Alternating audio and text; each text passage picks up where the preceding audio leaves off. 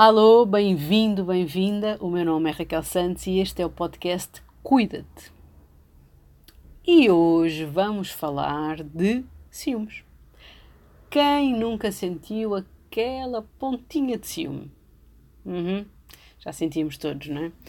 Basicamente, o ciúme tem um conjunto de emoções associadas, como uh, o sofrimento, a dor, a raiva, a inveja, o medo, a humilhação e neste conjunto de emoções, este conjunto de emoções surge quando nós temos um, um sentimos, aliás, uma ameaça a uma relação que temos, seja ela uma relação amorosa, seja uma amizade, seja uh, uma relação com um familiar, sentimos que de alguma forma esta relação uh, se encontra ameaçada ou a qualidade da relação parece estar ameaçada.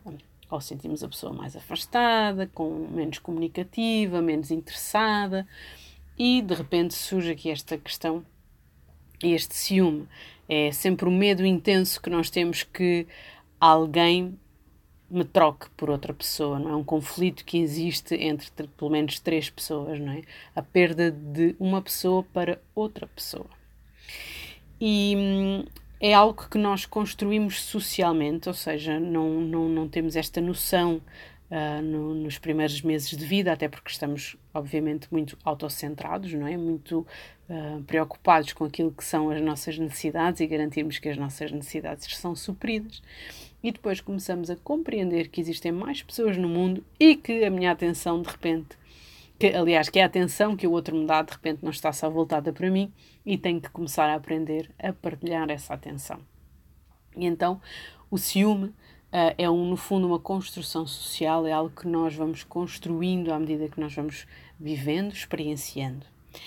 Há algumas coisas que podem, uh, que nos podem tornar mais sensíveis ao ciúme, ou seja, que algumas experiências que possamos ter vivido uh, que fazem com que sejamos mais sensíveis e que tenhamos mais medo de perder o outro.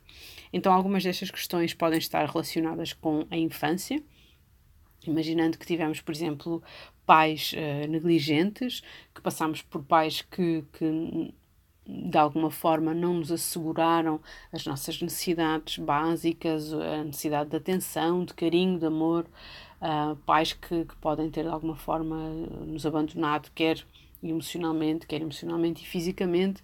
E quando digo pais, podem ser pais ou cuidadores, não têm que ser necessariamente pais, portanto, as figuras da nossa infância que nos deviam uh, assegurar esta sensação de sermos amados, de sermos acarinhados, de alguém suprir aquilo que são as minhas necessidades, de alguém gostar de mim pelo que eu sou e de não me abandonar, não é? Não de, de, de me deixar sozinho. E então, algumas dessas experiências na nossa infância, se não tivermos uma vinculação segura, estruturada, que nos fez sentir essa segurança, esse amor incondicional, numa fase adulta, na adolescência, obviamente, e numa fase adulta, podemos começar a sentir estas questões de será que o outro também me vai abandonar? Um, muito o síndrome de eu devo ter feito alguma coisa para estas pessoas se afastarem de mim, portanto eu tenho que ter cuidado para as pessoas não se afastarem. Uh, provavelmente esta pessoa vai me abandonar como os meus pais fizeram, ou, ou vai deixar de me dar importância, um, ou não vai querer saber de mim, ou vai gostar mais de outra pessoa do que de mim, portanto começam a surgir algumas coisas que nós sentimos na infância e que com experiência na adolescência, durante a idade adulta, se podem ir reforçando.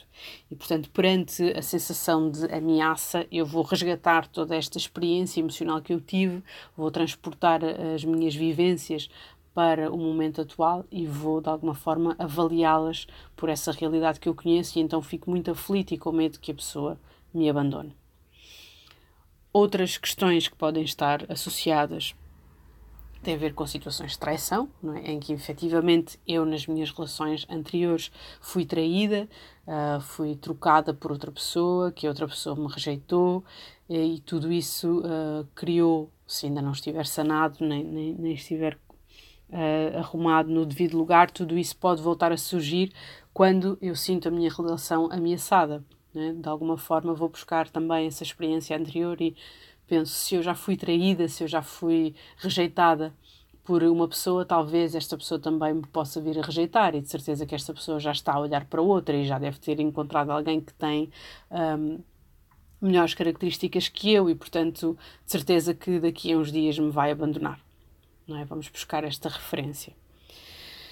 Depois também situações relacionadas com aquilo que é a nossa autoestima, com a forma como nós nos percepcionamos e com a insegurança que possamos ter em relação a nós, não é?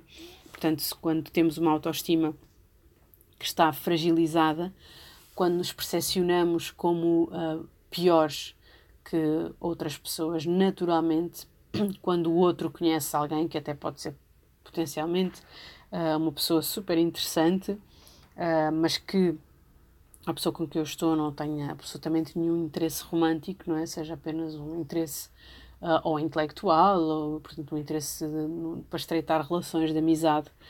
Uh, se eu sou uma pessoa insegura, se eu sou uma pessoa que não tenho muita autoestima, posso interpretar essas aproximações ao facto de, de conhecer outras pessoas como uma um, ameaça.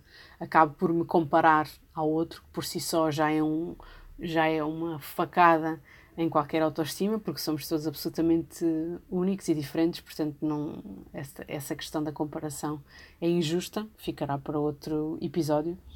Mas começamos a, a, aqui a comparar-nos com outra pessoa, porque é mais isto, ou é mais aquilo, ou tem mais isto, ou tem mais aquilo, ou fala deste assunto, ou parece mais interessante, não é? Portanto, a outra é sempre melhor que eu. Essa questão de, de eu ter a autoestima um bocadinho fragilizada faz com que eu potencie também os ciúmes face ao outro. Depois, se eu tiver um, traços mais ansiosos, em que naturalmente para qualquer assunto da minha vida eu fantasio e elaboro cenários que são altamente improváveis, mas porque sou, porque tenho estas características mais ansiosas, acabo por um, fabricar estes cenários na minha mente e de alguma forma, sem querer alimentá-los, posso também, imaginando só porque a pessoa não me está a atender uma chamada, se eu tiver um traço mais ansioso, posso logo pensar que a pessoa de certeza que me está a atrair e já conheceu alguém e agora não me, não me atende porque não quer falar comigo e de certeza que já não que, que, já não vai voltar para casa e esta pessoa não está-me a rejeitar porquê. Portanto, quando nós temos esta, estes traços de personalidade mais ansiosos, também podem ser potenciadores desta sensação de ciúmes e, obviamente, a capacidade de confiança no outro, até, até onde é que estamos dispostos a, a, a, confiarmos na, na, outra pessoa e até que ponto a outra pessoa nos demonstra ser de confiança, não é? Porque às vezes também se manifestam ciúmes porque de facto a outra pessoa parece que tem ali alguns alertas vermelhos que faz, faz soar algumas campainhas de alerta e por isso eu sinto ciúmes e então também ficar atentos a isso, não é? Se a outra pessoa, de facto, se eu tenho mesmo motivo para sentir ciúmes ou se é uh, algo que eu estou só a fabricar por experiências anteriores. O ciúme pode ser construtivo na medida em que me obriga a olhar para mim próprio e, e, e, me vai permitir perceber quais são as áreas da minha vida que eu preciso trabalhar para ter uma relação mais saudável. Bem, os ciúmes não são saudáveis numa relação porque indicam, obviamente, alguma fragilidade da mesma, mas têm esta capacidade de ser construtivos na medida em que me vai, vão permitir, que me vai permitir, perdão, uh, uh, uh, para compreender porque é que eu estou a manifestar este ciúme? O que é que de facto eu preciso de trabalhar em mim? O que é que eu preciso trabalhar na relação?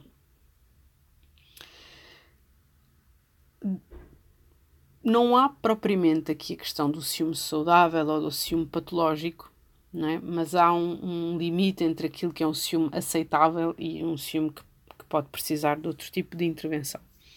O ciúme aceitável é aquele ciúme que se desvanece quando eu falo com o meu companheiro, quando eu falo com a minha companheira, quando eu consigo dizer, olha, esta situação deixa-me desconfortável porque isto, e explico qual é o meu ponto de vista, explico porque é que estou a sentir esta, esta, este ciúme, e na conversa o outro me explica que não há razão para eu sentir ciúme, e mais do que na conversa, as ações dessa pessoa são indicadoras de que não há motivo para eu sentir ciúme, a situação fica sanada, não é? E depois temos, uh, e para este tipo de, de, de, de, ciúme, muitas vezes são um diálogo aberto, uma comunicação um, frontal, de honestidade, de empatia, costuma resolver esta situação. Para ciúmes em que as questões estão mais enraizadas na minha personalidade, psicoterapia pudesse ajudar, e ciúmes que estão enraizados por experiências que foram vividas no casal e que o casal quer de facto um, fazer com que as coisas resultem, terapia de casal também pode ser uma boa ajuda.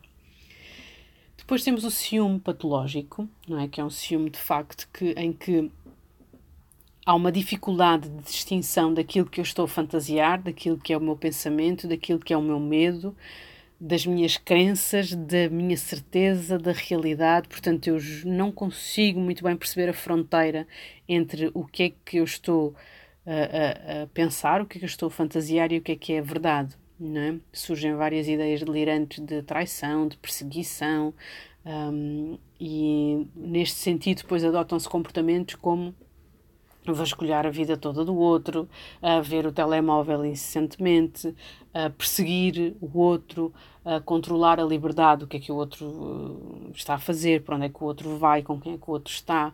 Portanto, uma invasão também daquilo que é a individualidade e a privacidade do outro, não é? E para este caso, obviamente, que tem que se pedir ajuda.